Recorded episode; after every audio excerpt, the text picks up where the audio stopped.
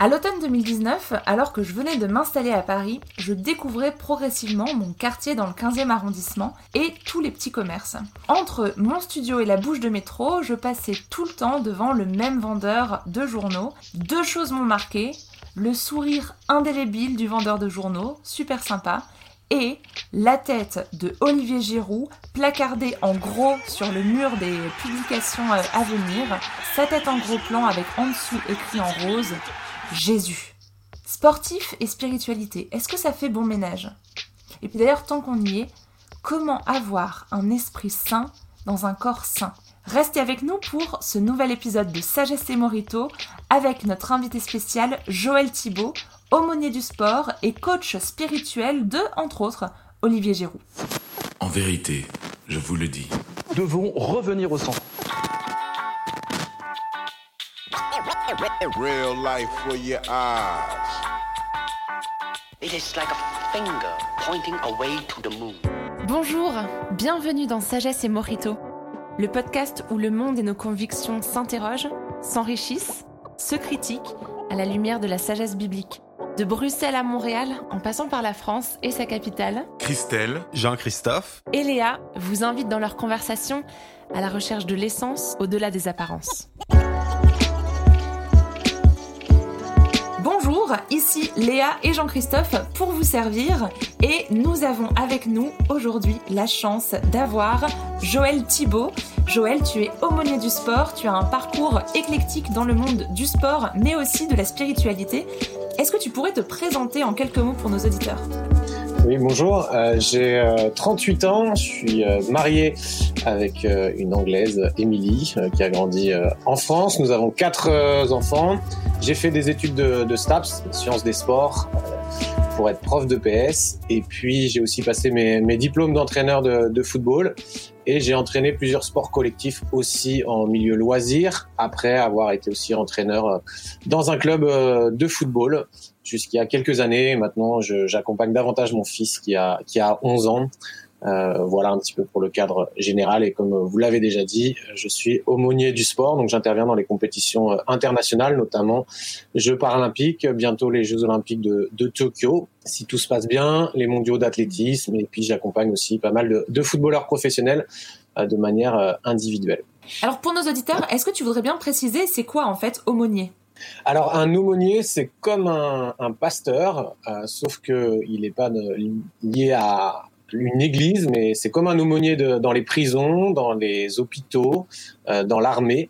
C'est d'abord une personne ressource pour euh, écouter. Donc dans ce cadre, les sportifs, ceux qui ont des besoins euh, particuliers, et puis ceux qui sont en recherche de spiritualité, de sens dans leur vie, d'avoir un- une personne un peu neutre dans leur environnement, euh, qui ne les jugera pas euh, pour leurs questions, mais qui sera là pour être une oreille euh, attentive. Donc voilà, c'est ça principalement euh, le travail et le rôle d'un aumônier qui agit à l'extérieur de l'Église, qui va là où sont les gens sur, euh, sur leur lieu de travail ou leur lieu de, de besoin spirituel, que ce soit dans un hôpital ou dans une prison.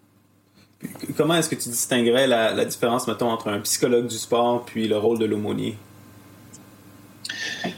C'est une bonne question. Euh, alors le psychologue du sport, il y a, il y a différentes, euh, il y a différents niveaux, mais la plupart des psychologues sont centrés sur la, la performance du sportif et, euh, et sont mis à disposition par euh, les clubs, les fédérations avec un objectif la performance, puisque avant tout un sportif euh, doit créer une performance et doit rapporter euh, de l'argent à son club, et donc il y a des gros enjeux.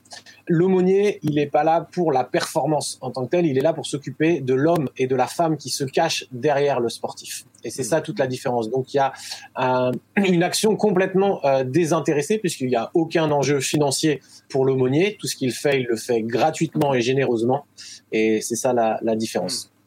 Justement, tu parles de la performance. Euh, je pense qu'on on entend assez souvent euh, dans les médias, quand on parle du monde du sport, à quel point le, culte de la performance euh, physique, euh, sportive, et puis le fait de peut-être atteindre des certaines ambitions, c'est extrêmement présent.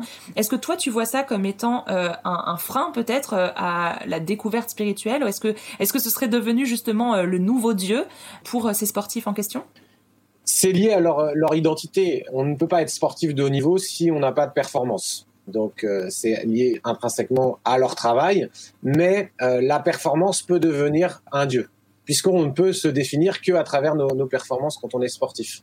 Et les autres nous regardent à travers nos performances. Nous n'existons pas. J'accompagne énormément de sportifs. Les médias ne citent que Giroud parce que c'est le plus connu, c'est celui qui est, champion du monde. Mais il y en a plein d'autres qui sont tout aussi euh, intéressants et qui ont autant de, de valeurs et de choses euh, intéressantes et importantes à, dire. Donc euh, la, performance, on ne peut pas être un sportif sans faire de performance. Mais cette performance peut nous enfermer dans des schémas de, pensée et dans une manière de vivre, et ce qui fait que nos humeurs peuvent varier euh, d'une performance à l'autre. Et ce qui fait que c'est assez euh, difficile de vivre aux côtés des, des sportifs.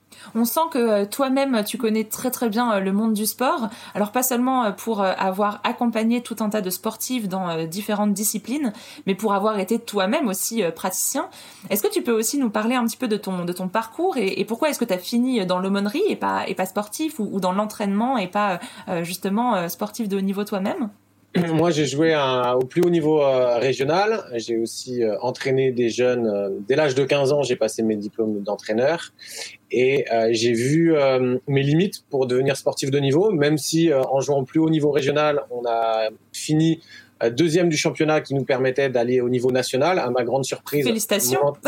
Mon, mon entraîneur, qui était issu d'un club professionnel, le Scoger, euh, m'avait sollicité pour faire partie du projet national, ce qui m'avait euh, agréablement surpris.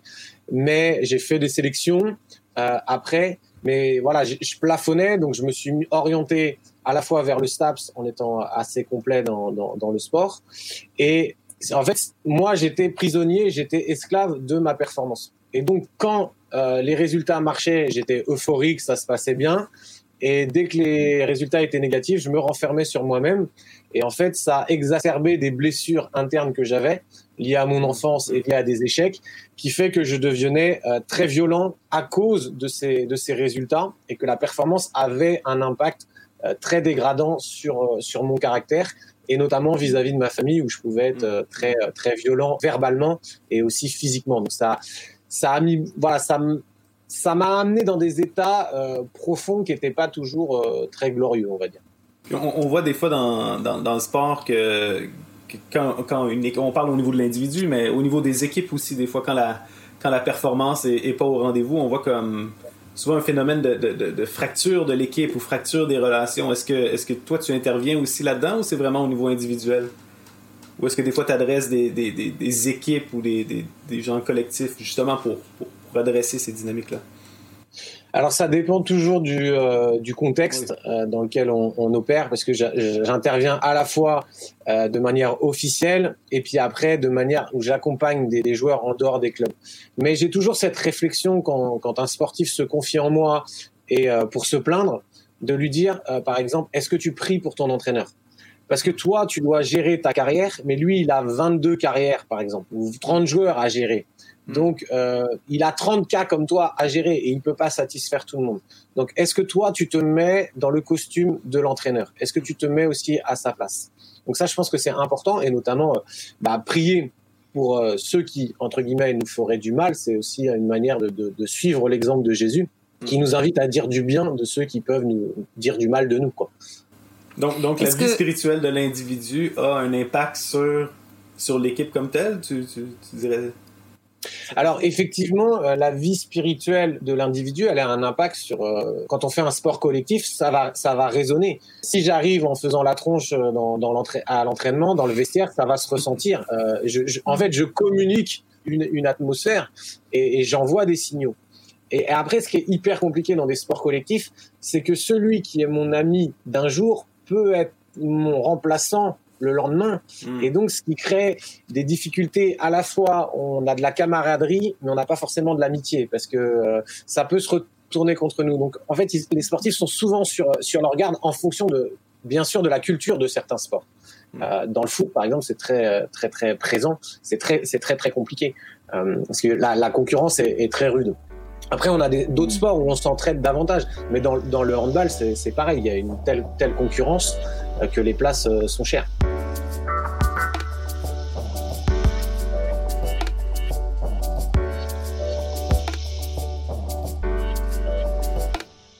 donc une, concurrence euh, entre les joueurs, mais aussi euh, une euh, certaine compétition et, et compétitivité. Comment est-ce que tu accompagnes les sportifs dans euh, leur relation avec les autres quand il y a autant de euh, compétition euh, avec les personnes qui sont euh, justement dans ton entourage et tes collègues euh, au quotidien? Pour moi, la plus grande source de motivation, c'est l'amour. Et c'est l'amour de Dieu et donc l'amour du prochain. Et c'est vraiment un, c'est vraiment un défi au quotidien. Et c'est pour ça que sport et spiritualité, ou plus précisément sport et christianisme, peuvent être en opposition. Parce que ce n'est pas le langage que, que l'on entend. C'est plutôt, il faut écraser l'autre, il faut dominer l'autre, Mm. euh, il faut passer devant l'autre. Et l'amour du prochain, euh, l'amour qui vient de Dieu, c'est un amour qui s'offre en sacrifice. Et donc, c'est considérer les intérêts des autres avant les miens. Donc, ça montre que c'est un travail très difficile. C'est pas impossible. C'est une œuvre de grâce. C'est quelque chose qui, est de l'ordre du, miracle hein, quand ça, s'opère, parce que parce que ça, demande de se regarder quand même, enfin intérieurement, d'analyser les choses. Il y a un combat intérieur et de chercher une motivation qui soit pure. Est-ce que les gens que tu, que tu conseilles, les sportifs que tu, que tu accompagnes, c'est, tous des, des gens très pieux, très religieux ou, euh, ou c'est souvent il y a des, des gens qui ont, qui ont qui ont pas nécessairement une, une spiritualité engagée, mais qui se disent bon ben je vais je vais aller voir l'aumônier ou qui sont conseillés par des collègues d'aller voir l'aumônier. C'est c'est quoi- c'est c'est quoi le, le- le spectre si on veut d'engagement religieux ou de religiosité de tes euh, des gens que tu accompagnes? Bah, c'est exactement ça. En fait, il y y, a de tout. Alors, si on, en termes de religiosité, il peut y avoir ex- ex- effectivement, enfin, des personnes qui euh, qui veulent euh, mettre Dieu de leur côté pour euh, pour gagner des trophées, et euh, donc ils sont prêts à faire des rituels, qui sont même prêts à, à passer par moi parce qu'ils se disent peut-être je suis la solution magique. Donc euh, Ah. ils sont prêts, prêts presque à tout, presque même à, à, à payer pour que que je prie pour eux. Donc bien sûr, moi c'est quelque chose dans lequel je ne je ne rentre pas, je refuse. Il y a, y a cette vraie euh, oui, difficulté, parce que pour certains, il y a, il y a cette recherche de dire euh, quel pourrait être ce plus, parce que les champions regardent toujours, ou les sportifs regardent toujours à ce que font les champions. Donc effectivement, si Olivier, gagné, Olivier Giroud a gagné la, la Coupe du Monde, peut-être que c'est dû en partie à, à, à son aumônier, et donc on va chercher la même méthode. Et, et c'est là, le, c'est là le problème, c'est quand on cherche une, une méthode, bah, on a des chances de, de pas, que ça que ça marche pas. Et puis certains, à l'inverse, sont dans, dans des vrais besoins de questions que personne ne peut leur donner, aucun coach mental, aucun préparateur physique, euh, parce que ça dépasse le cadre du sport. Et c'est Mhm. d'ailleurs envers ces personnes-là que euh, les relations sont les sont les plus profondes, parce qu'il y a un- une problématique de sens de la vie, du, du vide euh, Mhm. face à la réussite. Finalement, on nous avait pas dit que quand on atteignait le sommet, il y avait plus rien en- au-dessus, quoi. Et c'est ce qui se passe dans la vie d'un grand champion comme Aurélien Collin, qui est champion des États-Unis, euh, alors que c'est lui le petit Français de- des quartiers de la région parisienne qui arrive au sommet et arrivé là-haut, il se dit ah ouais, en fait, c'est que ça. Et il y a ce vide et en fait, on se rend compte que tout le monde, que ça soit les acteurs après avoir gagné un César ou autre, il y a cette sensation du vide parce qu'on ne pourra jamais atteindre le bonheur parfait si on découvre pas l'amour de Dieu. Est-ce qu'il y a comme une superposition de ton rôle d'aumônier puis de ton rôle de, ou ta formation comme coach? Est-ce que tu coaches, entre guillemets, les, les sportifs à, commencer à pratiquer une, une foi ou pratiquer une, une certaine forme de spiritualité? Puis si oui, c'est quoi les premières étapes, si on veut, pour quelqu'un qui n'a pas nécessairement un arrière-plan spiri- spirituel très fort, mais qui veut faire les premiers pas là-dedans? C'est un grand, un grand questionnement parce que il y a ce que le sportif cherche et puis il y a ce que euh, l'aumônier euh, veut proposer, il y, a, il y a les besoins, il y a les circonstances. Pour, pour moi, le plus important, c'est euh, Jésus, en fait. C'est Mhm. qu'ils connaissent réellement qui est Jésus et qu'ils dé- qu'ils découvrent ce qu'est l'amour, en fait, puisque la base de la motivation, c'est l'amour. Donc souvent, une des histoires que l'on partage euh, le plus et que je partage avec eux, c'est autour de la parabole du fils prodigue, parce qu'on a un exemple parfait de l'amour et on a un exemple de, de l'esprit de la performance avec le, avec le grand frère, en fait. Hmm. Et donc, on peut Mhm. parler des deux, des deux côtés. Et, et comment le père euh, aime les deux. Peux-tu nous la raconter un petit peu cette, euh, pour, pour nos auditeurs? Peux-tu nous raconter cette Ouais, j'allais demander, justement. Ah, bon. On a deux fils qui euh, donc euh, ont un- forcément un père qui est avec eux, et le, le plus jeune demande, euh, demande son héritage.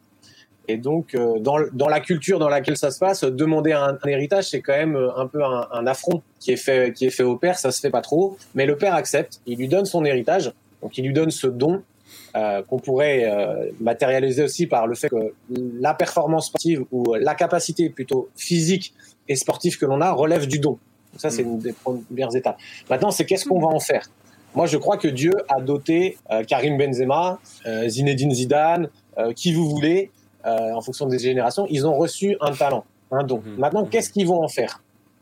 Et ils peuvent euh, l'utiliser comme ce jeune euh, pour gaspiller les richesses qu'ils ont à travers ce don, pour aller dans la prostitution, pour aller dans les fêtes, et, et tout claquer. En fait, bon, ce qui correspond à beaucoup de vies de, de sportifs. Je ne sais pas si vous savez que la plupart des champions de NBA, trois ans après leur carrière, alors qu'ils ont gagné des millions, se retrouvent ruinés. Donc, on retrouve l'histoire de ce fils prodigue qui part. Et quand il se retrouve euh, à la rue, dans sa culture en plus, avec des cochons, qui a une signification euh, très très particulière, c'est-à-dire que bah, on est on est le moins que rien. Il réfléchit sur sa vie et il commence à rentrer dans ce qu'on appelle une repentance, qu'il a, il a péché, il a failli contre son père, mais aussi contre Dieu, et il va rentrer dans une attitude d'humilité où il va revenir pour revenir en tant que serviteur. Et c'est là où son père, qui manifeste l'amour de Dieu, va l'accueillir en le pardonnant, mais aussi en lui redonnant des, des cadeaux et en le rééquipant.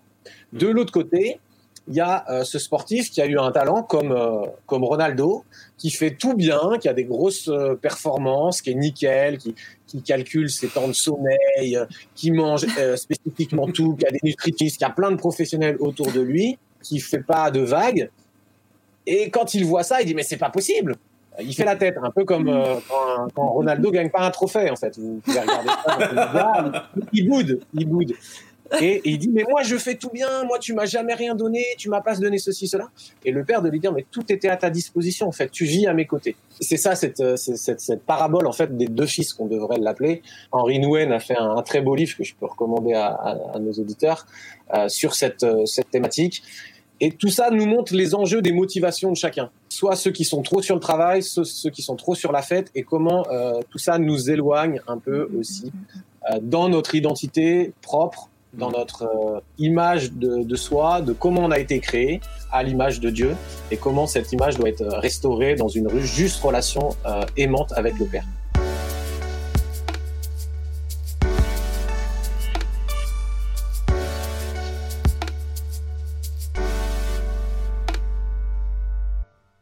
Là, on, voit que euh, tu as voilà l'habitude de, communiquer euh, sur euh, ta foi, sur tes convictions. Tu, en- parles avec une grande clarté.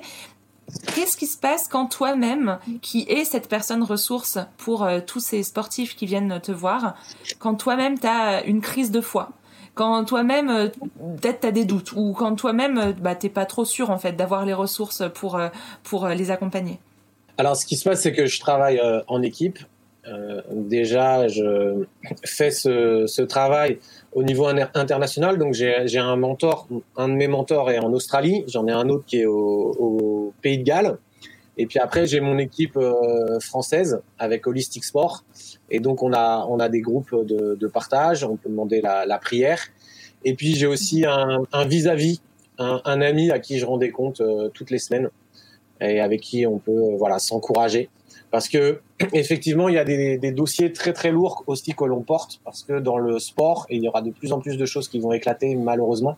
Il y a beaucoup d'abus soit des abus de pouvoir soit des abus sexuels et il y a beaucoup de choses qui éclatent en ce moment. Et donc il y a beaucoup de sportifs euh, qui se confient. Donc il y a une grande confidentialité par rapport à tout ça. On peut pas raconter euh, ce qui se passe mais on peut euh, quand même bah, partager qu'on porte les, les, les soucis des, des gens, on, est on les accompagne sur plusieurs semaines, sur plusieurs mois euh, dans, dans ces problématiques et pour les aider. Donc euh, nous, c'est important qu'on ait des gens qui, qui prient pour nous et qui nous écoutent aussi. Est-ce que tu peux juste revenir sur ce que tu disais? Euh, Merci beaucoup hein, de, de ton honnêteté. Euh, c'est quoi avoir un vis-à-vis et quelqu'un à qui tu rends des comptes? C'est une personne euh, qui va nous poser les questions difficiles dans notre vie, euh, de la même manière que je pose des questions difficiles dans la vie des, des sportifs. Ça va être une personne où je vais me sentir euh, moi-même en, en confiance et aimé par cette personne pour ne pas être euh, pour ne pas être jugé. Et puis être euh, être bien conseillé aussi sur euh, les limites qu'on doit poser nous-mêmes. Parce que euh, dans ce type de métier le téléphone peut sonner 24 heures sur 24 aussi. Mm. et donc quand on est mari et père de quatre enfants il faut aussi pouvoir euh, mettre et poser les bonnes limites. Donc ça c'est l'un des risques de ce métier c'est de se laisser déborder et de prendre trop de, de personnes en accompagnement et c'est pour ça que j'ai une équipe aussi autour de moi Ou euh, je peux dire même sur certains sports, bah, il est préférable que vous soyez avec accompagné par cette personne ou par euh, rapport à une situation géographique, ça serait mieux. Et donc ça, il faut pouvoir euh, bah, faire un travail aussi sur soi pour se dire on n'est pas le sauveur du monde, hein. Mhm. on peut pas accompagner tout le monde. Je, je trouve ça vraiment fascinant, hein, je me permets juste euh, de, de, de commenter, mais euh, tu, tu nous parles particulièrement euh, des, des enjeux du métier d'aumônier du sport, mais je crois que ça peut résonner dans la vie de, de pas mal de nos auditeurs, et quel- quelles que soient les, les disciplines dans, dans lesquelles on, on- on travaille et les cercles dans lesquels on évolue, cette, cette réalisation que on n'est pas le sauveur du monde ou la sauveuse et qu'on peut pas tout porter, et qu'il y a ce besoin aussi de, de, de, de prendre soin, de, de mettre des limites, de, de, de savoir quand s'arrêter. Enfin, j'ai l'impression que ça vient, ce que tu dis, ça vient répondre à beaucoup de problématiques sur euh, le monde du travail euh, auxquelles on fait face tous, parce qu'on a tendance justement euh, à se voir comme euh, sans limite. euh, on peut travailler autant qu'on veut, on peut, on peut, on peut chercher à produire. De toute façon, l'important c'est de produire ou, ou d'être performant, etc. Et, et qu'en fait, il y a ce risque qu'on qu'on se perde et qu'on oublie aussi à prendre soin de notre corps ou à prendre soin de nos proches. Enfin, J'ai l'impression que c'est vraiment quelque chose euh, euh, qui peut-être est, est fort dans euh, holistic sport, c'est de voir justement la personne dans sa dimension holistique, c'est-à-dire tous les aspects euh, de la personne. C'est juste Oui, c'est tout à fait ça. Euh, C'est corps, âme et esprit qu'on veut prendre la, personne dans son entièreté. Et donc, on va aussi parler dans cette période de, de Covid de l'importance de la santé mentale. On a énormément de sportifs de haut niveau qui souffrent de la santé mentale et dans le monde de l'entreprise aussi. Parce que ce qui euh, fait défaut aujourd'hui, c'est les after parties, les after work en fait plutôt, euh, où on allait boire un verre, on sociabilisait, et là on peut plus le faire. Et donc il y a beaucoup de, Mhm. d'entrepreneurs, de, de, de, de, de personnes qui travaillent dans les bureaux qui perdent ça, même dans le monde ouvrier, euh, cette convivialité. Et donc, euh, comme on est des êtres sociaux, on a besoin d'être en interaction. euh, ce Covid vient perturber ça. Et dans, le- sport, c'est aussi pareil. Et sauf que bah là, euh, doublement, ils peuvent pas s'entraîner euh, normalement, ils doivent s'entraîner en sous-groupe, ils peuvent pas aller manger au restaurant après, ils peuvent pas boire un verre. Et ceux qui ne font pas du sport leur métier, mais comme un loisir, ils n'ont plus accès à ça. Donc, si vous voulez, le corps souffre, l'âme souffre, et des questions se posent au niveau spirituel. Et au niveau spirituel, malheureusement, le taux euh, de consommation de pornographie explose. Et donc, ces personnes se mettent dans des prisons mentales, que ce soit le sport ou autre, euh, pour rechercher du bonheur, rechercher des sensations, rechercher de la dopamine, qui est bonne pour la santé mentale, qu'on retrouve dans la pornographie, et qui fait que ça nous fait des désastres où on a de plus en plus de personnes qui sombrent, que ce soit chez les sportifs ou dans le monde de l'entreprise, euh, dans, dans la dépression. C'est un cercle euh, vicieux, malheureusement. Voilà, on a vraiment besoin de réfléchir sur cette notion de santé mentale avec euh, Mhm. comment on a été créé. Et en fait, on revient à comment on a été créé, la notion d'hormones, comment on en prend soin, dopamine, sérotonine, euh, adrénaline, tout ça, tout ce qui nous a été donné. On a moyen de le faire fonctionner d'une manière très équilibrée. Mhm.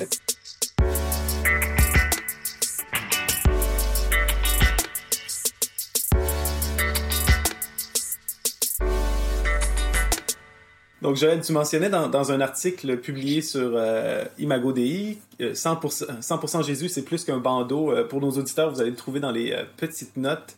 Tu mentionnes que pour les chrétiens comme pour les autres, l'addiction au sport fait des ravages. Oui, beaucoup d'athlètes sont accros au sport, à l'adrénaline que ça leur procure.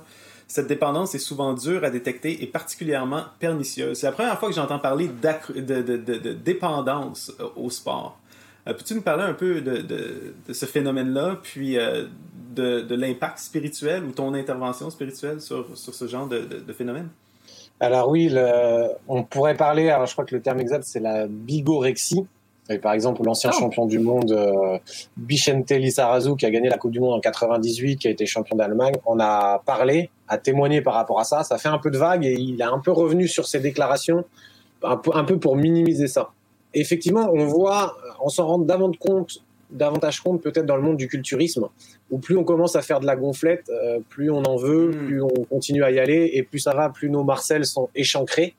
Euh, et, et, et après, il peut y avoir un problème qui s'ajoute, Mm. c'est le, le dopage en fait, parce qu'on a besoin de, de prendre de certains produits Mhm. plus que l'adrénaline par rapport à ce qui a été dit dans l'interview, c'est la question de la dopamine. Parce que l'adrénaline, c'est gé- gérer la peur, c'est aussi se faire peur. Et on a des sportifs qui se font peur dans les sports extrêmes, qui sont prêts à mourir en fait euh, pour leur sport. Mm. Alors on retrouve ce langage dans, chez certains euh, sportifs, footballeurs, dans des sports collectifs. On dit euh, jusqu'à la mort, si on doit mourir sur le terrain, on le fera. Ils pèsent pas forcément leurs mots. Euh, quand on sait que par exemple il y a certains joueurs qui sont réellement morts de crise cardiaque euh, sur le terrain ou d'autres choses un peu bizarres et occultes, euh, mais dont il ne faut pas trop parler. Cette notion dans le dans le sport euh, qui devient une, une addiction, c'est que ça produit une récompense. Et donc on revient à la notion de performance aussi. Mm, mm. Je reçois une récompense, je reçois une acclamation, donc il faut que j'y retourne en fait. Et c'est ce principe de j'ai gagné, je suis jamais satisfait parce que ça, ça retombe. Et c'est la question de la joie éphémère et d'avoir une joie durable. Et je pense que c'est là où le christianisme apporte quelque chose, c'est que la joie elle est durable parce qu'elle est basée sur une espérance et non pas sur une performance. de- en tant que personne spirituelle, en tant que personne chrétienne, poser des questions par rapport au sport. Euh, tu mentionnais plutôt que- qu'il y a vraiment tout un équilibre entre, entre le spirituel, entre le physique, entre le- le, euh, l'esprit, le corps, l'âme. Euh, pour quelqu'un qui est spirituel, euh, des fois, on, on oublie notre rapport au corps, ou on oublie l'influence de notre, de notre santé physique ou de nos pratiques physiques sur notre vie spirituelle.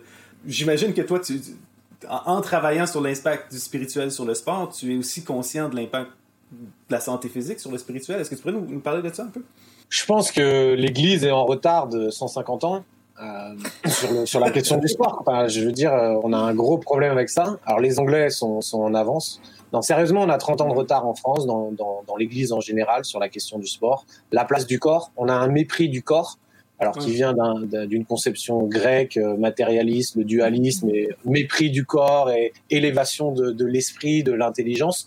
Sauf qu'on on se rend compte une nouvelle fois, à cause du Covid, que euh, ben, qu'on a été privé de nos libertés, on avait besoin de notre heure de sport. En fait, ça a été tout l'enjeu et le débat, et notamment dans la région parisienne, où on s'est rendu compte, bah, tout le monde pas sortait faire le footing en même temps, mais parce que c'est nécessaire en fait. Euh, Mhm. C'est bon pour notre équilibre. Et je pense que ce Covid nous aura permis de réapprendre à avoir un rapport au corps. Euh, on voit qu'aussi on a des malheureusement des, des responsables spirituels, quelle que soit leur, leur confession, mais on pourrait parler des pasteurs, qui font des burn-out Mhm. parce que mauvaise hygiène alimentaire et pas euh, de rapport au corps, pas d'activité euh, physique. C'est Ouais. ça le problème. Quoi. On peut être hyper spirituel, mais en fait ne pas honorer Dieu parce que la Bible dit que le corps est le temple de l'Esprit Saint. Mhm. Je, je le mentionnais moi-même dans un, un autre de nos podcasts. Moi- Moi-même, j'ai passé à travers un burn-out. Et, c'est ça qui m'a révélé, dans le fond, que mon, mon corps, j'avais cette, cette mentalité un peu dualiste. Mon corps, c'est un. C'est juste un véhicule, puis euh, s'il avance pas bien, ben il faut que. c'est à coup de pied dans. c'est à Mm. coup de masse sur le moteur qu'on continue à avancer. Puis c'est là que j'ai découvert que, que, que l'exercice physique a un impact sur ma vie spirituelle.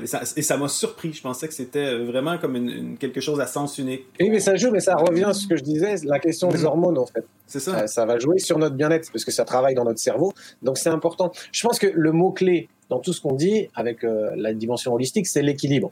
Les sportifs de haut niveau font trop de sport et donc ils abîment leur corps et Mm. les gens lambda ne font pas assez de sport et ils abîment aussi leur corps avec des problèmes d'obésité, mais ils abîment aussi leur esprit. Et donc il faut qu'on ait euh, voilà ce bon euh, équilibre. Et par définition, l'équilibre c'est instable, il faut toujours le, le rechercher. Donc euh, voilà, il faut qu'on soit attentif à ça.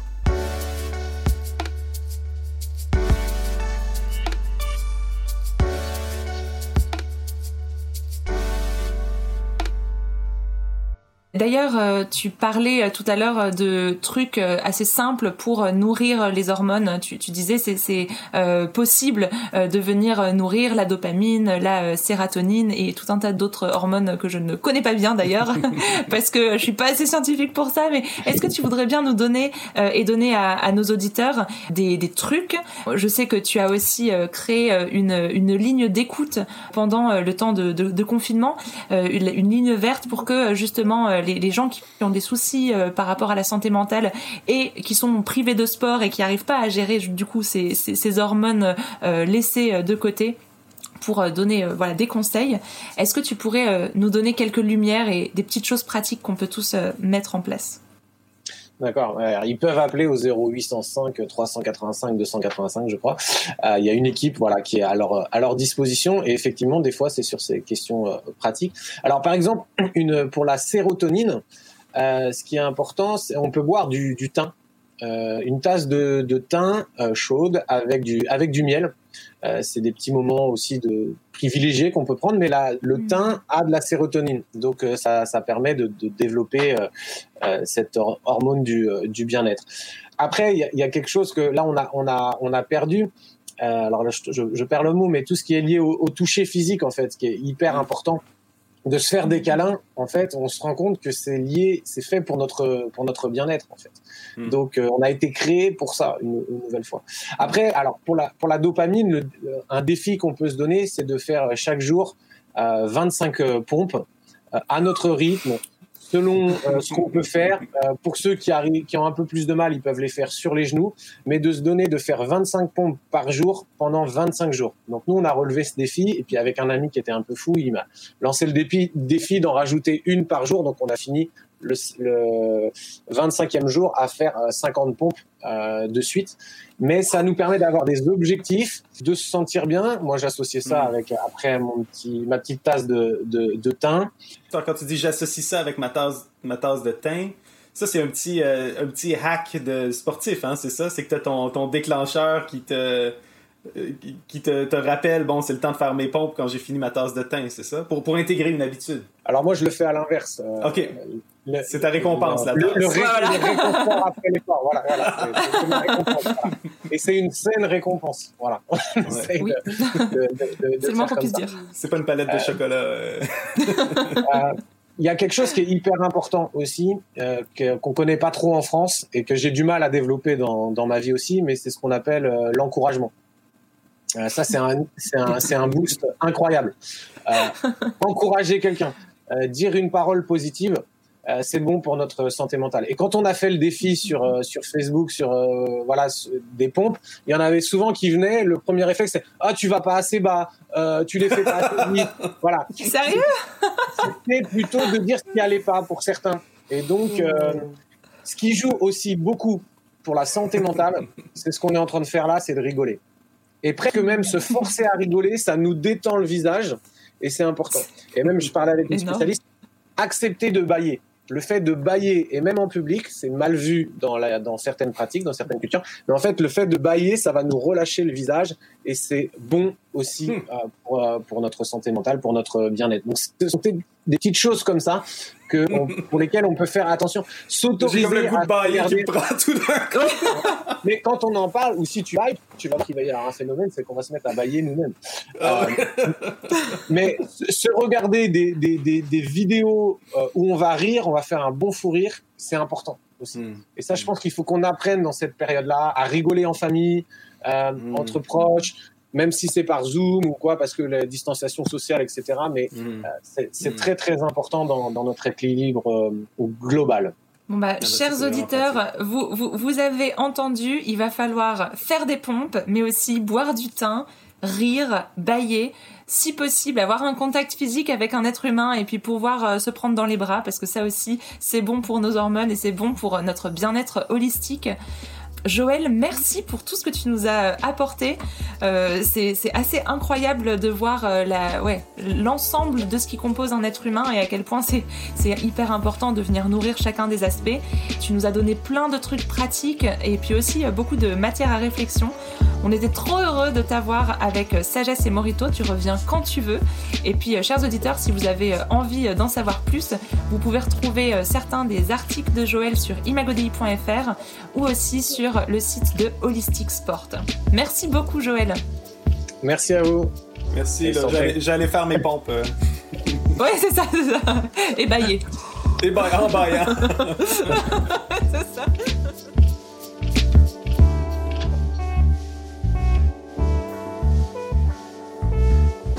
Sagesse et Morito est un podcast Imago Dei. S'il vous a plu, laissez-nous vos commentaires, partagez et parlez-en autour de vous. Pour continuer la réflexion, échanger, débattre et découvrir plus de ressources, rendez-vous sur imagodei.fr.